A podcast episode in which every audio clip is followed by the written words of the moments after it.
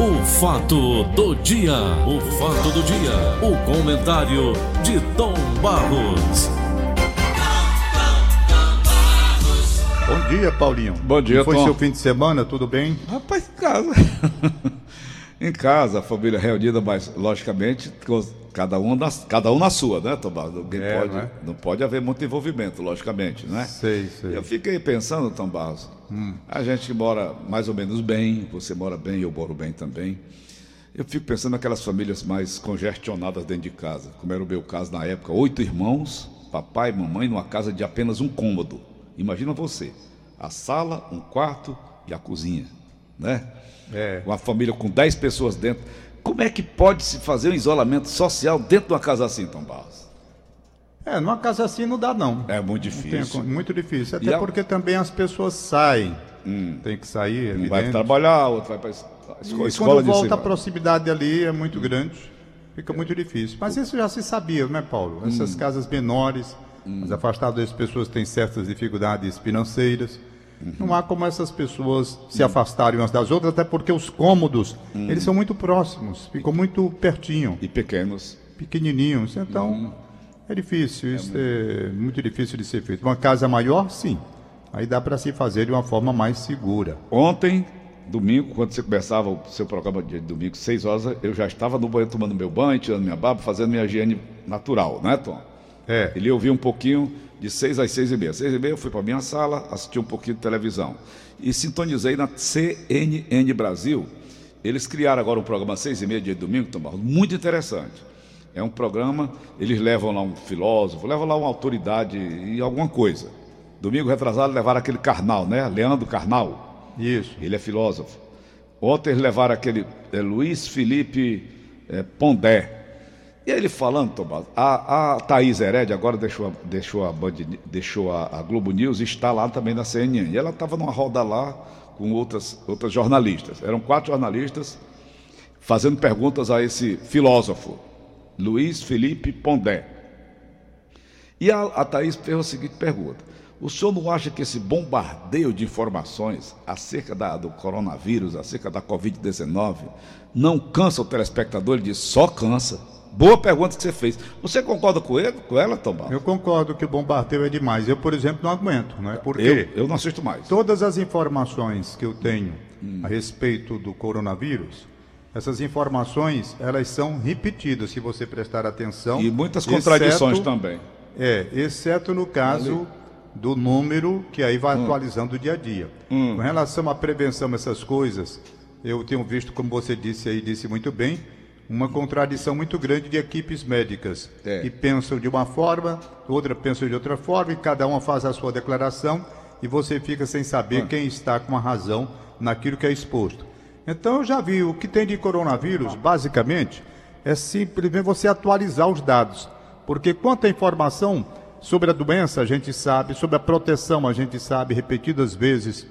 Todo mundo fala sobre como se prevenir, aquela história toda, as primeiras medidas de socorro. Então há reclamações também com relação a isso, porque há contradição. Eu fico aqui na minha, vou fazendo a parte que me toca. Não digo que pratico tudo que recomendo porque eu estaria mentindo. Por exemplo, essa história de deixar sapato lá do lado de fora. Ah, não. Eu, essas coisas eu não faço. Tem a menor possibilidade, não é? Menor possibilidade. A Beth vem aqui do supermercado, chega da padaria, seja lá de onde for, entra direto, coloca as coisas lá em cima, daqui a pouco lava as mãos. Se tá certo ou tá errado, eu também não sei. Eu não vou ficar doido, rapaz, também por conta de uma coisa dessa, não. Bem Há entendo. pessoas que já estão com, com uma, uma, uma Psicose. neurose. Psicose, neurose, sei lá. Porque essas pessoas, elas chegam, tudo está contaminado, tudo não sei o quê, pega a roupa, bota dentro de um saco, e pega o saco, leva não sei para onde. Eu não faço isso. Esse Eu filósofo. faço essas ele- medidas mais simples ele- que todo mundo faz. Ele, inclusive, Tom Barros, ele disse: Olha, não há necessidade desse pavor todo. Criaram um pavor e continuam criando, apavorando a população. Isso cansa. Saia, dê, um, dê uma voltinha, dê um passeio. Logicamente que não- você não vai estar é, em lugares tumultuados, né, Tom? Você Claro, vai- claro, claro. Deve Por exemplo, eu, eu acho que você sair para ir a uma padaria, para ir a um supermercado uma vez, Uma farmácia. naqueles horários, evitando farmácia, evitando as aglomerações, você está fazendo a sua parte. Corre risco? Corre. Corre. Mas você corre risco dentro de casa também. Quem é que está livre dentro de casa? Se você compra uma pizza, o cara vem deixar, pode estar tá trazendo, ou então pode levar. Ninguém sabe quem é que está contaminando. Eu vi muita reclamação ontem com relação à parte de apuração dos fatos. Hum. Por exemplo, uma pessoa chega a uma UPA e hum. para saber se está ou não hum. contaminada, uhum. ainda há algumas reclamações a respeito disso por conta de procedimentos que são diferenciados, apesar das recomendações. Isso eu tenho visto. Hum. Inclusive nas redes sociais, pessoas que falam, se comunicam, reclamando. Agora é comum a reclamação, principalmente na situação que nós estamos vivendo, né? Hum. Onde as pessoas procuram as UPAs, os hospitais, e sempre com um número bem elevado de pessoas. E aí vem a reclamação daqui, da lá. A verdade é que eu hoje, por exemplo, vamos supor, Paulo, você se sentisse alguma coisa que estaria batendo com aquilo que representa a possibilidade de coronavírus. O que, que você faria, você? Meu Deus do céu. Eu estava olhando aqui a foto da mamãe, Tomás. 96 anos. A minha preocupação é grande. Eu não tenho ido lá. Tenho telefonado, converso com minha irmã, converso com minha família, mas eu não tenho ido lá. É, é, logicamente, eu sei lá o que, é que eu estou levando para ela, né? Mas repetindo a sua pergunta, Tom, por gentileza. Não, se você tivesse aquelas, aqueles, aqueles hum. é, espirro, hum. falta de ar, essas coisas aí podem indicar hum. a possibilidade de contaminação. Qual, o seu, qual o seu procedimento? Rapaz, eu não ia não. Um espirrozinho, vez por outro? Não, espirro não. Você tem uma febrezinha, uma coisa que mais, hum. mais significativa, hum. que bate com aquilo que os médicos estão dizendo, ah, onde, onde, pode, ah. onde, pode, haver a possibilidade de contaminação. É, é uma febre, hum. é uma coriza, é, uma é a falta de aumentando, aumentando. Uma, uma Qual o seu? O que, é que você faria? Não, Aí eu procuraria uma, uma autoridade médica, logicamente, né? Imediatamente eu ia lá no Hospital São Mateus, lá com o nosso amigo hum. doutor Cláudio Rocha, fazer uma, avalia, fazer uma avaliação médica, se realmente eu estaria com aquilo. Pronto, para você que tem a possibilidade de um plano de saúde para ser atendido no hospital particular, é. você citando aí o Hospital São Mateus, eu certo? É. Vamos lá que você não tem um plano de saúde, você iria para onde? Uma UPA, logicamente. Para a UPA, pronto, está correto. Da UPA hum. é que eles fazem a avaliação hum. e a avaliação depois feita, ver se pode ficar lá pela UPA ou não, então tem que mandar para o estádio Presidente Vargas aqui pertinho de casa. Não é? hum. é? Ixi. Então, hum. é mais ou menos o que todo mundo tem que fazer. Ô, você está tocando um assunto tão interessante, Tom, e complexo, até porque eu diria, sabe, sabe por quê? Você veja lá em São Paulo, né? Eles colocam aquelas camas, uma ao lado da outra, uma ao lado da outra, ali, bem 50, 100 camas de pessoas com, com, com o problema do, do, da Covid-19. Não é um erro, não, Tomás. A pessoa não tem que estar isolado, não, dentro de um, de um, de um apartamento Cara, Mas se isolado, todos já estão, né, ali. Ah, bom. Já estão. É, é.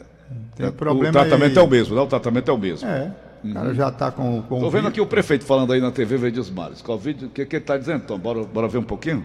Certo. Vai lá. Para utilizar o celular, porque muito menos gente tem computador, por exemplo. Então, é, não é ele não. Ele está falando ali, mas não saiu a voz dele, não. É, é mas outra vamos... pessoa aí. É outra pessoa. Paulinho, mas, eu estou preocupado é, é não é com o coronavírus, não. Estou hum. preocupado é com o Brasil. Desemprego, Agora, economia. Nessa é nova situação que vem, essas nomeações que serão contestadas certamente, vai ser uma série de coisas aí.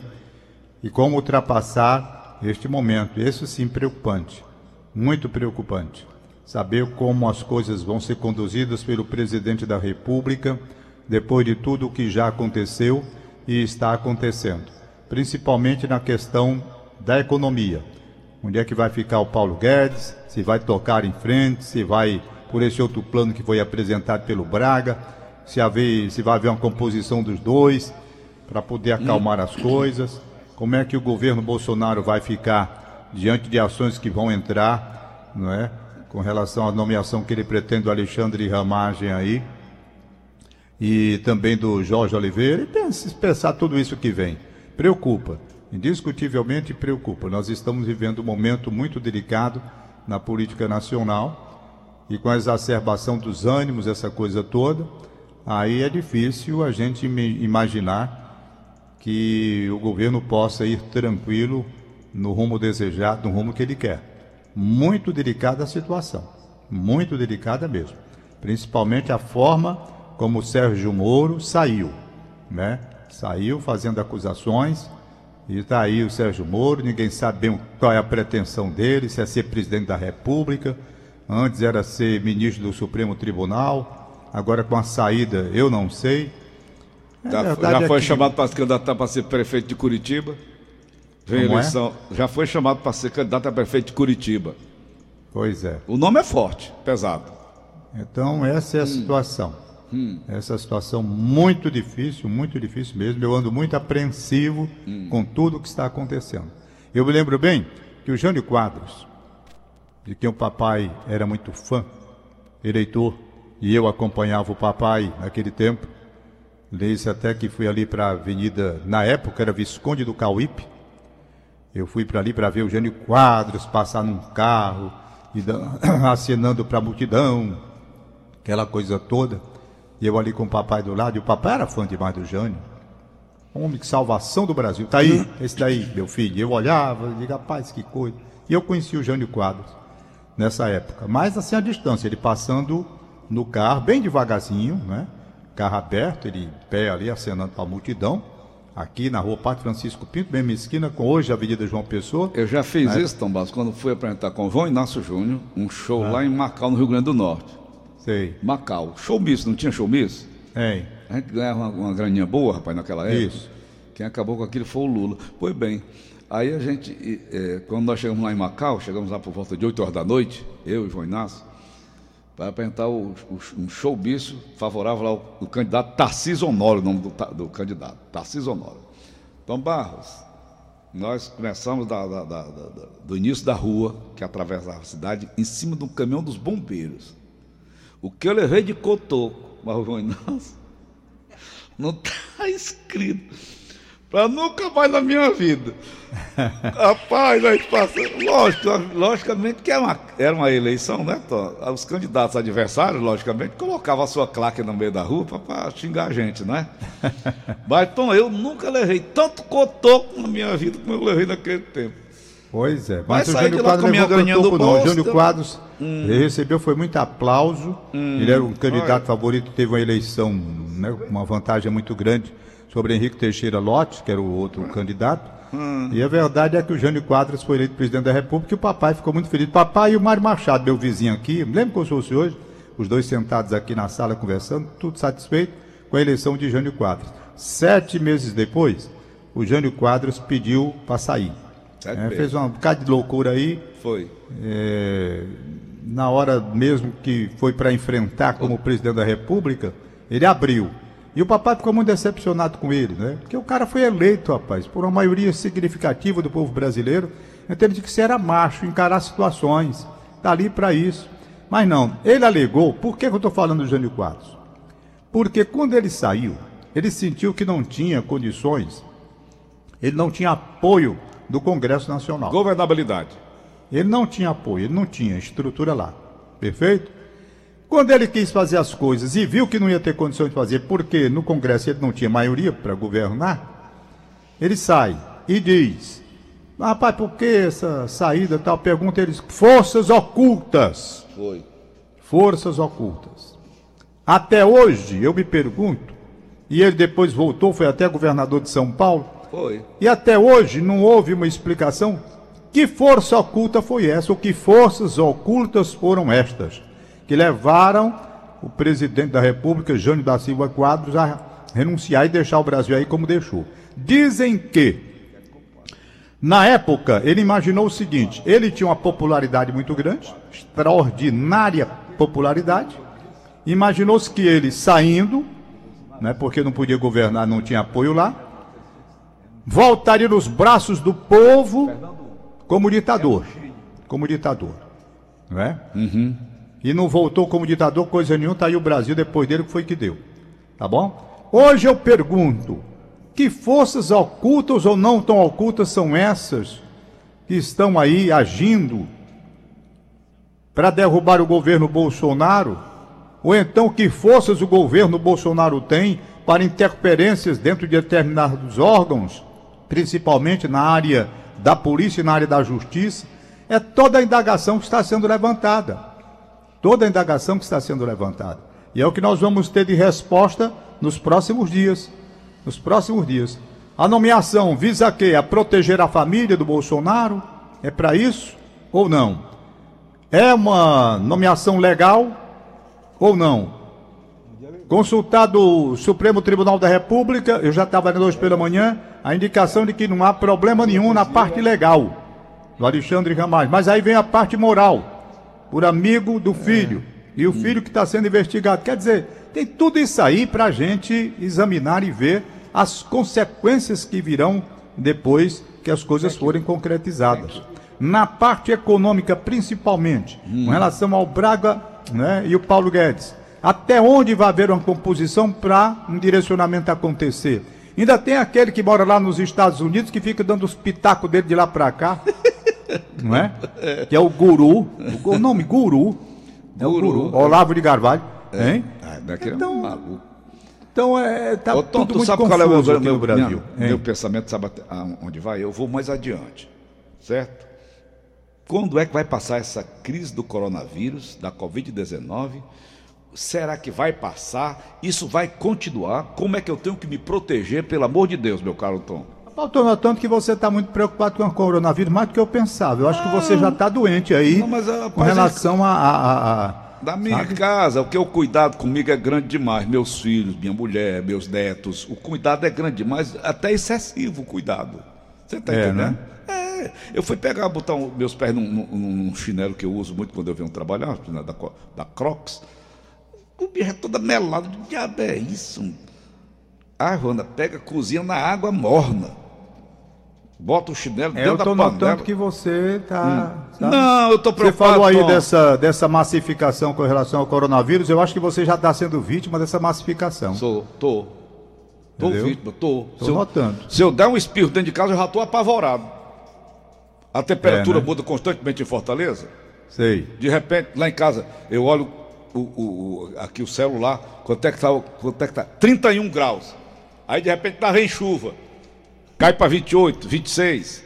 Depois volta para 32. Eu digo, minha Nossa Senhora, como é que a gente vai resistir uma situação dessas, Tomás? Te juro por Deus, eu não não tô apavorado. Tomo todos os cuidados. Logicamente eu tomo todos os cuidados. Tá certo? Sei. Mas eu não me amofinei, não, Tom, dentro de casa não. Não me amofinei, não. Sei. com, com honestidade, com sinceridade. Viu? Já fui ao Certo. supermercado, já fui à farmácia, sempre tomando todos os cuidados. Fui cortar meu cabelo, o Paulinho que tá de hora em hora, ele recebe um cliente. De hora em hora. Fui lá no sábado de manhãzinha, meu amigo Paulinho, é ali no posto de gasolina do Olorival Tavares, ali na Sim. Tiburcio Cavalcante, Ah, você com cortou o cabelo, é? Corto lá, corto lá, é 35 reais, tão Eu barato. estou dizendo, tô, Hum. eh, eh, não- você foi cortar o cabelo? Cortei. Foi. Cortei. Cheguei lá, eh, todos os cuidados, né? Máscara, luvas. Eu estou usando luvas, Tom. Estou usando luvas. mas Eu, eu comprei uma roupa daquela tipo dos astronautas. Sei. Tá entendendo? Hum. Aliás, eu dei uma sugestão hoje aí, de, que- a título de brincadeira, na coluna de- que eu escrevo. eu não li sua coluna hoje, Porque, veja bem, Hum. a gente tem que falar de futebol. Tom. É, O futebol está parado. tá. Então você vai para os bastidores do futebol. Nos bastidores do futebol, pouca coisa, porque não tem contratação praticamente, não tem nada. É só essa história também de quando volta, quando não volta.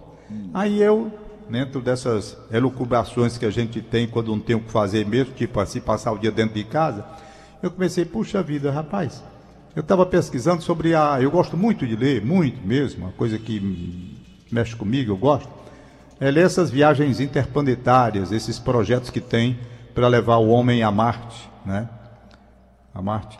E, aí eu estava lendo sobre as roupas dos astronautas, como as roupas são feitas, porque eles vão para um lugar onde não podem se contaminar de nada, ninguém sabe o que, que tem lá por cima, e eles colocam as roupas herméticas que não há a menor possibilidade do sujeito contrair qualquer coisa ali. Eu digo, pronto, está aí a saída.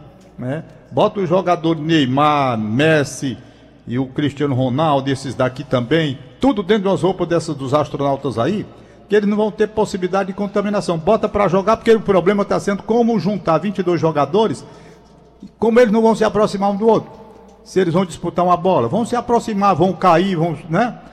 Então não tem como. Mas com aquelas roupas de astronauta, aí eles poderiam se aproximar, fazer acontecer. Aí vem a questão. Bom, e a velocidade, como é que ia ser?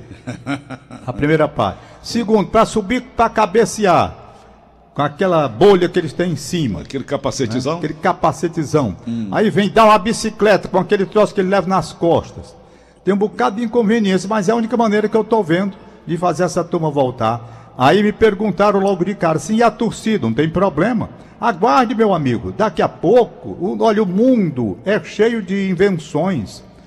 Porque daqui a pouco nós vamos ter para vender no mercado as roupas apropriadas para cara tipo Paulo Oliveira, que está apavorado com o coronavírus, só sabe falar nisso. Aí o que é que faz? A roupa, você compra. A roupa tem com ar-condicionado ou não.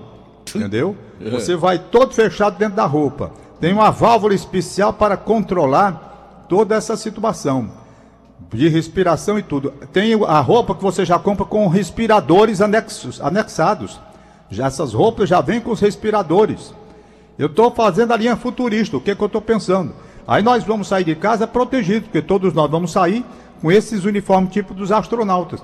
Ninguém contamina ninguém, ainda tem um conforto, vai depender do seu poder aquisitivo. Se você tem um dinheiro a mais, você compra aquele equipamento que vem com ar-condicionado, que já existe para os astronautas. Eles é. têm a condição de, de, de, controlar a temperatura. Você, e Tom, com relação aos respiradores, é fácil de adaptar. Tom, hein? você que é um pouquinho mais velho do que eu, um pouquinho, né? Três anos só. Ah. Tom Barros, o que aconteceu depois da pandemia? Não sei se você já leu alguma coisa a respeito. A pandemia da peste negra. Não, li não, a, Paulo. A pandemia. Da, da, da, gripe espanhola. Não, não. não. Eu li muito pouco sobre eu, isso. Eu queria li... saber pós, pós. Não lembro. A Paulo, passagem dessas, dessas pandemias, né? Dessas... Não, Paulinho, eu não sei, eu não li nada não. Só vi é. assim o que você talvez. Você deve ter lido mais do que eu. Eu li só o que foi e o número de pessoas que foi um bizarro para o mundo todo que passava o caminhão, era levando os corpos para enterrar. Isso. Essas coisas que eu li. Hum. Mas eu não vi assim a, o que eu veio quero, depois. Eu quero eu pós, não li, não. saber o que é que vem pós isso aí. Pós essa Covid-19, pós esse coronavírus. Se eu, eu disser que eu não tenho o menor medo, eu não, Tom. Você está enganado não. comigo. Eu não tenho medo de nada. Nada. De onde eu vim, compadre, eu estou é no lucro. É, se, eu, né? se eu morrer hoje ou amanhã, minha família está, graças a Deus, bem assistida. Tá certo?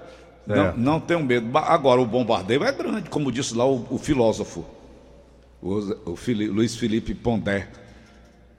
A, a, o bombardeio é grande. A própria jornalista admitiu o que ele estava dizendo.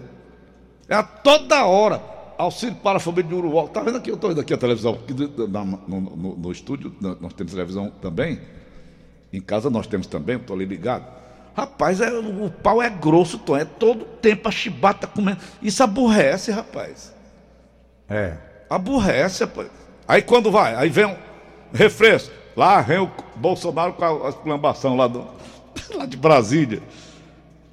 É. Já explico é informação de que lá, lá em Brasília. Dois, esses dois assuntos, né? Não é, rapaz. Esses dois assuntos. Mas, você pensando bem, esse assunto hum. da política é um assunto muito grave mesmo, né?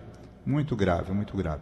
Muita gente se decepcionou com o Sérgio Moro. Muito eu bem. não me decepcionei porque eu já era um homem que vinha criticando o Sérgio Moro há muito tempo. É, eu até achei muito engraçado porque quando eu criticava o Sérgio Moro, aí passaram a dizer você é um esquerdista enrustido. Quem dizia isso era até o Fernando Hugo. Fernando, Fernando Hugo. É. Eu quero saber do Fernando Hugo agora, quem era que tinha razão, se era eu ou se era ele.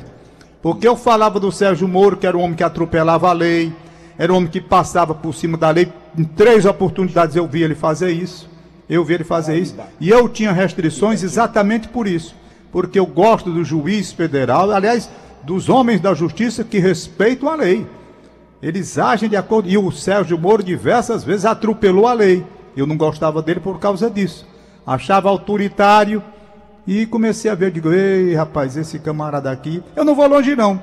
Eu ia almoçar lá na casa do meu filho Marcel, aí pertinho da sua casa, com a Cléia, mãe dele. Uhum. Né? Tô olhando a daqui Cleia... pra lá, Tom. Tô olhando Pronto. pra lá. Pois é.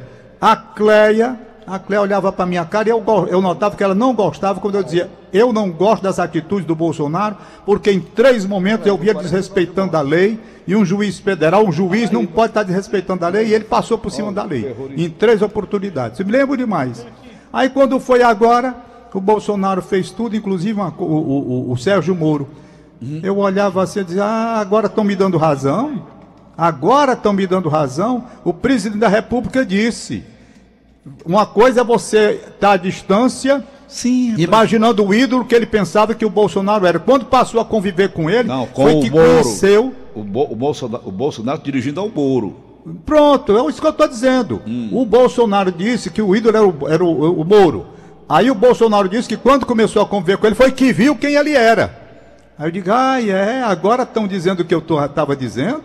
Tom. Quer dizer, eu dizia naquele tempo, me criticava. Agora, entenderam por quê? Porque ele é um cara assim. Pegou, a moça é, é, é, é, convidou para ser padrinho de casamento. Não foi com a Ele Ginaldo, pega né? e empurra a fita pra Rede Globo. Que é isso?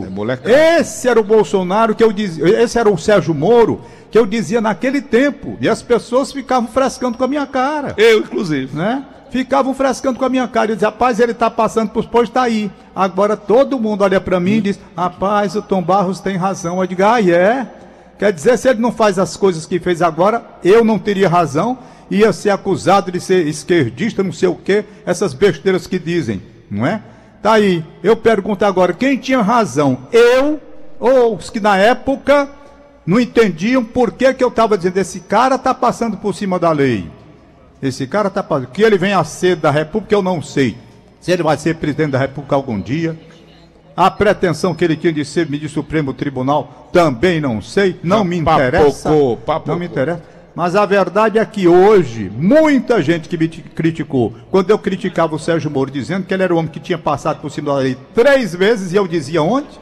Hoje as pessoas estão pensando diferente. É o mundo. Valdinho, o, o Paulinho, Paulinho, as voltas que o mundo dá. Você julga um homem assim, pegue as- os detalhes, vai examinando os detalhes. É. Muita coisa- gente pensava, não, é porque o Tom Barros estava defendendo o Lula. Não, eu estava defendendo o respeito à lei, que ele não tinha. Ele passou por cima da lei, né?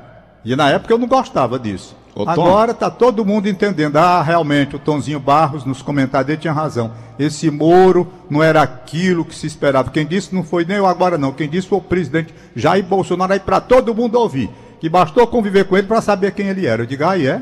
Tá é, bom. É. Quer conhecer a pessoa, viaja com ela, né, Tom? Nós Mas viajamos é. tanto juntos, não foi? É, Ô, Cadê Tom, os que me criticavam? Ô, Né? Tom, Hein? uma notícia boa aqui, Tom. Paraíba te- é, apresenta um, um saldo de 499 confirmados, né? Coronavírus. E apenas 49 mortes. Apenas não, toda morte é importante. É, rapaz. Não, cada morte, cada pai de família que, que deixa a sua família. Rapaz, o Sadar me passou uma matéria sexta-feira ainda, aqui nesse hospital Leonardo da Vinci. É isso aí, Tom, que me apavora. O, o, o, a família gritando lá fora pela morte do ente querido deles. A família. Rapaz, é um negócio de pavor, Tom. Olha, pai, escuta aí.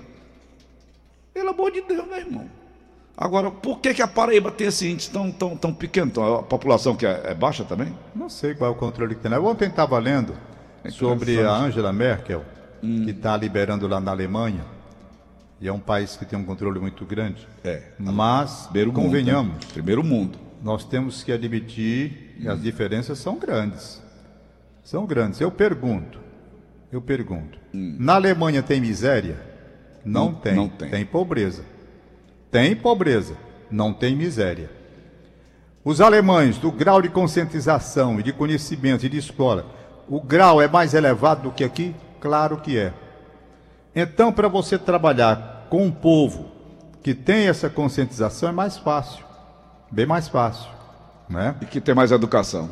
Não é exatamente. Tem mais escolas, sabe? Então eles mesmos defendem resultado. Eles estão começando a fazer agora né, a volta ao trabalho. E a Angela Merkel, com toda a competência que tem, administrando essa parte de retorno gradual. E as pessoas cuidando de respeitar. E lá eles respeitam mesmo. Por quê? Porque o respeito à lei, lá com eles, é uma prática comum. É. É uma coisa rigorosa. É uma coisa rigorosa. Pai, você fica numa parada de ônibus, tem um relógiozinho lá dizendo, dentro de três minutos passará o ônibus. Olha aí. Pronto, aí você fica olhando, tá ali marcando. Pronto, é como se eu fosse aqui para ali para a avenida da universidade. Chegasse ali em frente à igreja dos remédios, tem uma parada lá. Eu fico na parada, olho, aí tem lá um placazinho dizendo, os ônibus tal, tal. Lá vem, três minutos, marque três minutos quando chega. Então esse povo, é dessa forma que essa gente faz. Aqueles parques temáticos, Tom, que você esteve lá também nos Estados Unidos, eles. eles Não, nos Estados Unidos eu não fui para parque temático, não. Não Não, mas- conheço. mas, eu fui. Pois bem, ah. lá, lá isso aí que você está dizendo. Você vai entrar num, num negócio daquele lá, por exemplo, para ver lá a múmia, né? Para ver o negócio da múmia. Aí tem 60 minutos, uma hora. Aí você vai entrando, pega a fila, tudo caladinho. Brasileiro não corta fila lá, nem a pau. Pois bem, tudo caladinho, com 60 minutos. Depende do, do tanto que tem lá, 16 minutos, 30 minutos, 40 minutos. Quando, você, quando fecha, fecha aquele, aquele, aqueles minutos estipulados, você já está na porta para entrar para assistir. É impressionante mesmo, né, Tom? É, é impressionante. Então, hum. por exemplo, nos Estados Unidos eu não sei. Nos Estados Unidos eu conheço Miami, conheço Dallas, conheço São Francisco, passagem por Los Angeles. Não posso nem dizer que conheço Los Angeles, porque não conheço. Uhum. Passar é uma coisa, conhecer é outra. Essas outras cidades, sim, eu conheço. Posso dizer, São Francisco, hum. Dallas e Miami sendo que Miami menos, Dallas mais, São Francisco razoavelmente bem. Hum. Então, eu conheço. Agora, na Alemanha, que eu conheço muito mais, o povo alemão, rapaz, é diferente. É, é diferente. Então, você lidar, por exemplo, no Brasil, que tem miséria, como você disse, pessoas morando num aglomerado muito grande, dentro da casa, cubículos e todo mundo apertado ali. Então é diferente. O, o, grau de escola, a escolaridade que as pessoas têm, é. a proteção, eles mesmos cuidam de fazer. Então, a possibilidade de um país desse sair da crise de uma forma mais rápida, como está saindo a Alemanha, outra coisa, a questão do, do, do país com o dinheiro que tem. País rico, não é? País é. rico. É isso. Muito rico. Ô, a Tom, presidente da República. O Carnal chama de Angela. Angela. Angela. Angela Merkel? Não, o, o, o Carnal chama Angela. Pois é. Então, resultado. Hum. O, que, o que que eu vejo? A formação dela, né? É. é. A formação dela, eu fui ver a formação. Uma criatura que tem curso. Olha o comportamento dela, rapaz. É. Com discrição, com autoridade, chefe, né? Ela, ela demonstra assim eu, eu, vejo esses estadistas, sabe, Paulo? Eles têm um comportamento é, eh, diferente, né, respeitoso. Né? Diferente. Respeitoso. Você pega, por exemplo, o tempo daquela Margaret Thatcher. Lembra é, dela, né? Lembro, sim. Com o jeitão dela lá tal. Ô, Tom, ah. acabou. Bom dia, Paulo Oliveira. é assim? Bom dia, Tom. Até amanhã. Bom dia, até amanhã. Fique tranquilo, Paulo. Você você está com a imunidade boa. Eu tenho. Você está tranquilo, tenho, tenho, graças sim. a Deus. Tenho, eu não tenho nenhuma dor de cabeça. Que bom. Pra você ter uma ideia. Tá bom, Tom Barros. Um abraço, bom até dia, amanhã, boa sorte. Cadê a, a professora, Tom? Rose Qual professora? Rose Espíndola, estava ali ouvindo. Ah, a professora Rose Espíndola mandou até uns recados para mim. Eu digo, Rose Espíndola, se eu deixo tu falar, tu não, eu não faço mais o programa, não. E até 11 horas. Eu tinha de música do Roberto Carlos que eu tinha ficado devendo do domingo anterior. Uh.